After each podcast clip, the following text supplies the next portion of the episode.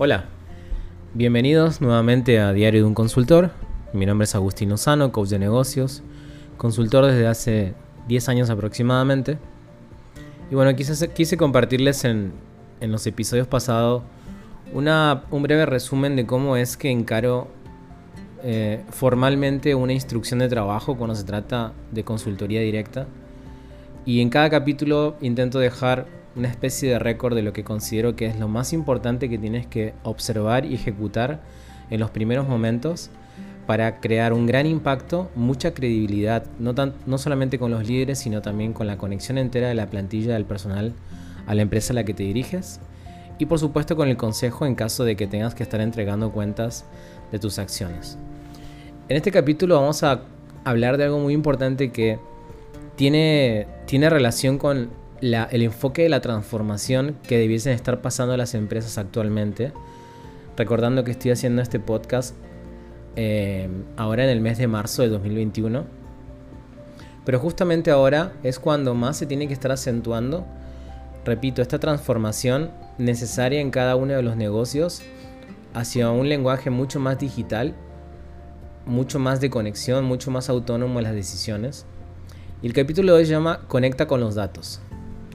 Este capítulo tiene, tiene, tiene dos elementos muy importantes. Uno es obviamente poder conectar con la importancia de la metodología, de cómo implementar un proyecto donde los datos sean los que estén primordialmente abasteciendo toda la batería de decisiones de todas las personas que trabajan en una organización.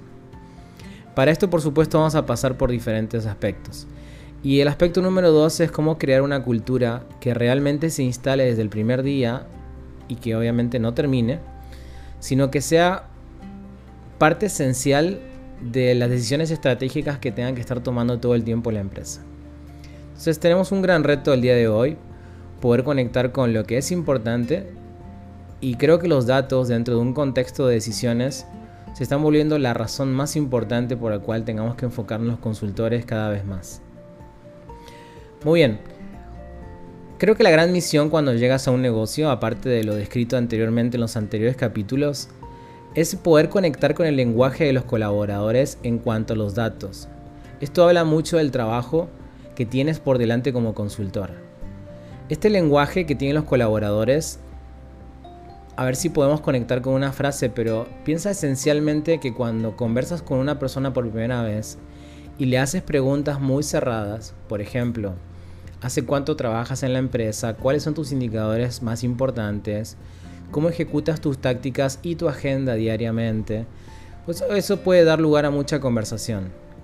Pero cuando en el lenguaje de ellos no encuentran datos, es decir, por ejemplo, mira, por ejemplo, que te digan, eh, bueno, pues yo el trimestre pasado, precisamente en el trimestre número 2 del año, tuve un muy buen rendimiento de trabajo porque logré el 95% de avance de mis resultados esto dentro del marco de una estrategia que intentábamos alcanzar el 100% y existían bonos por encima de esa cantidad. Y entonces ese lenguaje que está, que está detonando esa persona habla de dos cosas. Obviamente de mucha instrucción de su líder, de cómo es que la comunicación se da diariamente. Esta comunicación diaria, y es mucho de lo que vamos a hablar un ratito más en cuanto al ritmo de reuniones, hace que todas las personas tengan una conexión muy particular con los datos. Ahora, cuando hablamos de datos, no necesariamente estamos hablando de sistemas. Bastaría nada más con que un líder tuviera mucho, mucho enfoque en un pizarrón, por ejemplo, donde esté escribiendo las metas de la semana e esté insistiendo en cada uno de ellos que obviamente actualice esa base de datos o actualice esa información, el avance de la meta, etc. Y eso haría que diariamente el equipo esté enfocado, enfocado, enfocado en datos. Ese enfoque en datos lo que hace es que cambia el lenguaje de las personas que colaboran contigo. Entonces un muy buen diagnóstico tú como consultor es poder entender cuál es el lenguaje de datos y cuál es el lenguaje filosófico.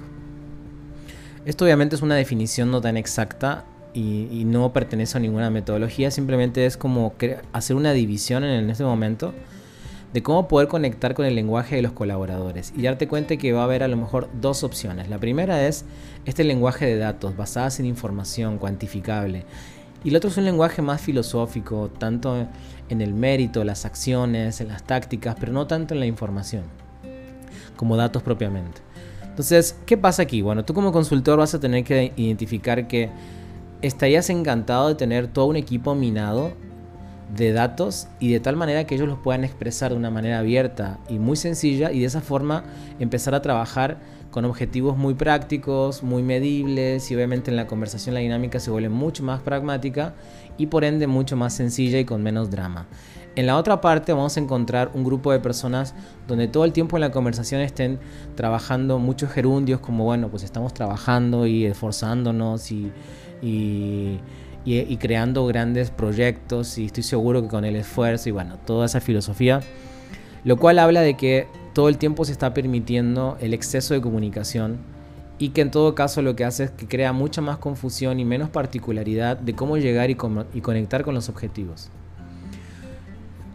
Con toda seguridad te digo que si ese es el lenguaje, esa es una empresa mediocre y mediocre desde el punto de vista que no va a conectar nunca con los objetivos y con las metas y que con mucha probabilidad ni siquiera existan las metas. Otra forma muy práctica de poder conectar con este lenguaje de los datos a partir de los colaboradores es que vayas a hacerle preguntas muy estrictas de cuál es el objetivo de este mes. Y aquel te va a decir, bueno, este mes tenemos que vender 322 carros. En todo caso, a mí me toca vender 87 por lo cual voy a tener una base de datos de tantos prospectos y una conversión probablemente entre un 20 y 25%, por eso necesito... Entonces ese, ese nivel de conversación se vuelve mucho más sensible a poder conectar con la meta, es decir, esta capacidad de poder alcanzar los objetivos, que aquel que no puede identificar siquiera de dónde parte o hacia dónde se dirige. Y donde todo marca el esfuerzo y donde todo marcamos la táctica. A este lenguaje filosófico. Entonces, una vez que tú detectas en, esta, en este grupo entero de colaboradores, quién conecta más con los datos, vas a poder identificar cuál es tu nivel de trabajo que vas a tener que empezar a ejecutar en los primeros, en los primeros meses de consultoría. ¿Cómo se soluciona esto? Bueno, primero tienes que crear mucha conciencia institucional de lo importante de los datos. Y puedes desde crear una campaña muy abierta alrededor de esto, o simplemente ya plasmarle al líder supremo por decirlo de algún nombre, que empecemos a trabajar estrictamente en las funciones y en las metas de cada una de las personas que trabajan en la empresa. Todos deben saber hacia dónde están apuntando. Y todos esos misiles deben estar apuntando a algo mayor que por supuesto puede estar ya más evaluado en el crecimiento monetario o en los márgenes de ganancia o en la rotación de inventario, etcétera, dependiendo a qué se dedique cada negocio. Y obviamente desde ahí empezar a desprender. Y esta cultura instalada de poder instalar datos propiamente, disculpen la redundancia, tiene que estar siendo apremiada por un buen plan de bonificaciones para que exista un verdadero incentivo al margen de encontrar el éxito porque sí. Entonces obviamente vas a tener que también conectar con un sistema de presupuestos pero yo te puedo asegurar que el crear un plan estratégico de reconocimiento de datos y que todas las personas en sus puestos sepa cuáles son sus metas de la semana, las metas del mes, las metas del equipo, las metas de la empresa y que vaya todo el tiempo en búsqueda de tácticas que hagan posible alcanzar esa meta, vas a tener un equipo altamente enfocado. Y si esa meta todo el tiempo se está refrendando, es decir, como quien está pateando la zanahoria cada vez un poquito más, siempre y cuando sea, sea posible, entonces vas a tener un digno sistema estresante y cuando me refiero digno es porque va a existir estrés, pero va un estrés muy controlado.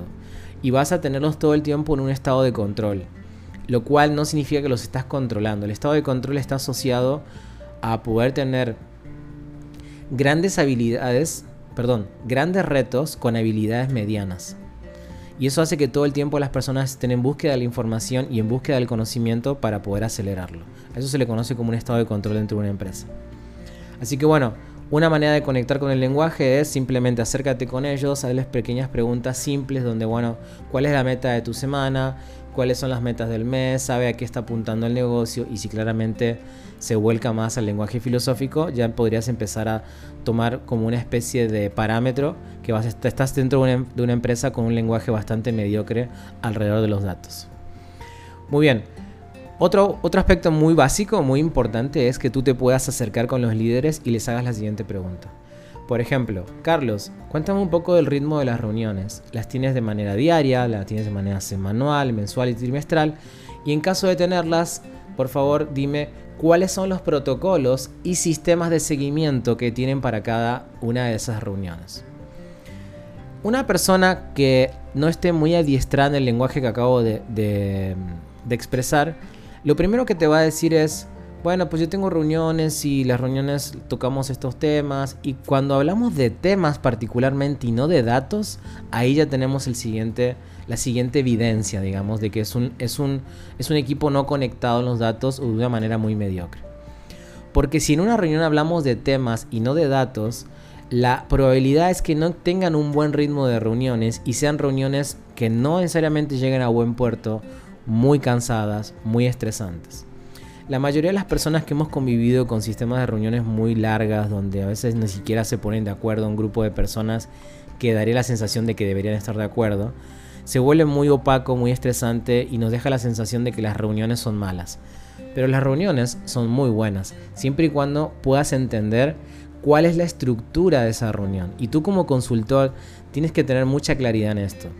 Si en una reunión hablamos de datos, y damos seguimiento a las tácticas que hacen posible alcanzar esos datos, entonces seguramente vamos a tener reuniones muy ágiles, muy enfocadas y con muy poquitas vísceras.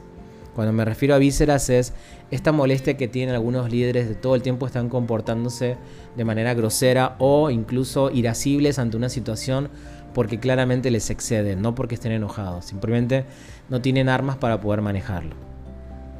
Así que una forma de conectar nuevamente con si tenemos un equipo mediocre o enfocado en datos es preguntar directamente a los líderes por el ritmo de las reuniones, con qué frecuencia las tienes, cuáles son los protocolos y qué sistemas de seguimiento tienen. Otra manera de poder entender la naturaleza del espacio donde te encuentras en cuanto a si está conectado o no con estos datos es si las personas, sobre todo los líderes, tienen claras cuáles son las estrategias y tácticas, quiénes y cada cuánto suceden. Entonces, si un líder es capaz de explicar la estrategia del mes o del, o del trimestre o del semestre o del año de una manera sencilla y también te puede explicar las tácticas que se adhieren a las estrategias, entonces vas a, vas a tener vas a tener probablemente un efecto muy bonito como consultor que es la conexión inmediata con los líderes.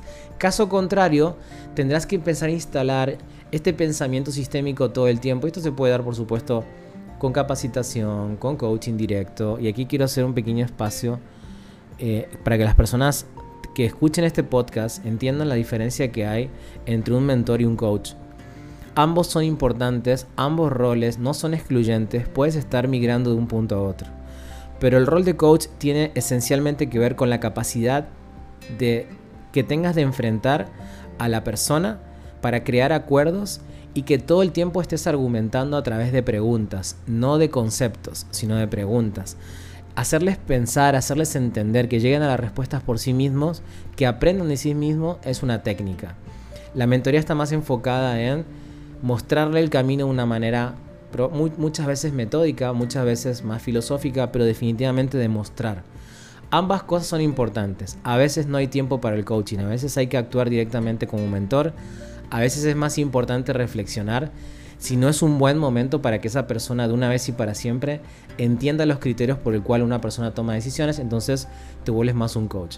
Bueno, haciendo esta pequeña aclaración, si tú tienes una pequeña plática con ellos en función de saber si tienen estrategias y tácticas y te lo pueden explicar de una manera simple, te estás, frente a un buen equipo. Caso contrario, nuevamente un equipo mediocre. Y finalmente, creo que el sistema o los sistemas y la cultura de automatización de, de los negocios y las empresas son muy importantes para crear valor en cada uno de los puestos. Es decir, intentar liberar la mayor cantidad de operatividad de cada uno de los puestos para enfocarlos en cosas que entreguen más valor.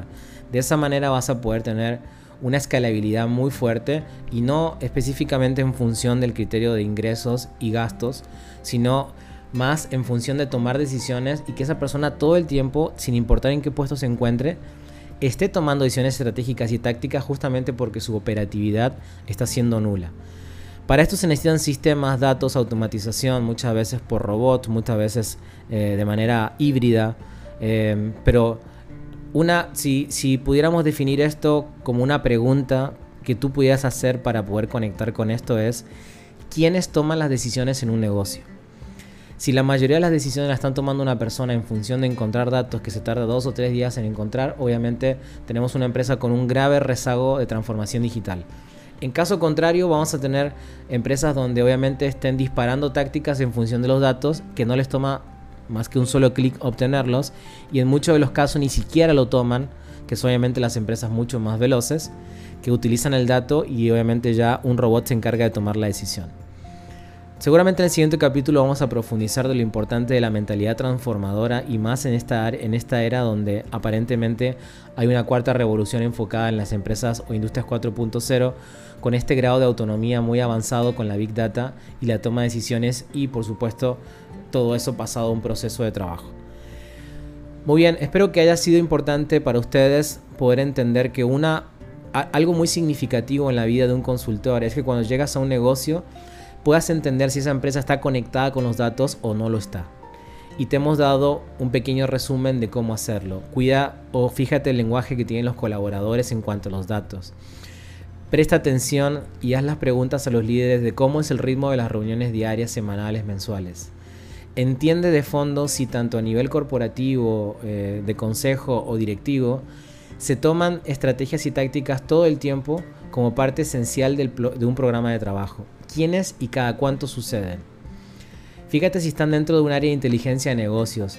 Insiste en que las decisiones más importantes salgan de los datos cruzados. Y finalmente, entiende que tiene que ser a través de un sistema y una cultura de automatización la manera de desprender la operatividad de las personas que trabajan en un negocio para que esas mismas personas puedan entregar mucho más valor a sus empresas y a sus públicos, clientes, proveedores, gobierno, etc.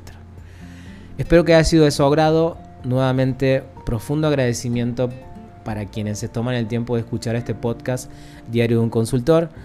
En el siguiente capítulo vamos a estar hablando muchísimo de la mentalidad transformadora necesaria que tienes que empezar a instalar. Muy bien, esto es todo por ahora. Mi nombre es Agustín Lozano. Muchísimas gracias y que tengan una bonita noche.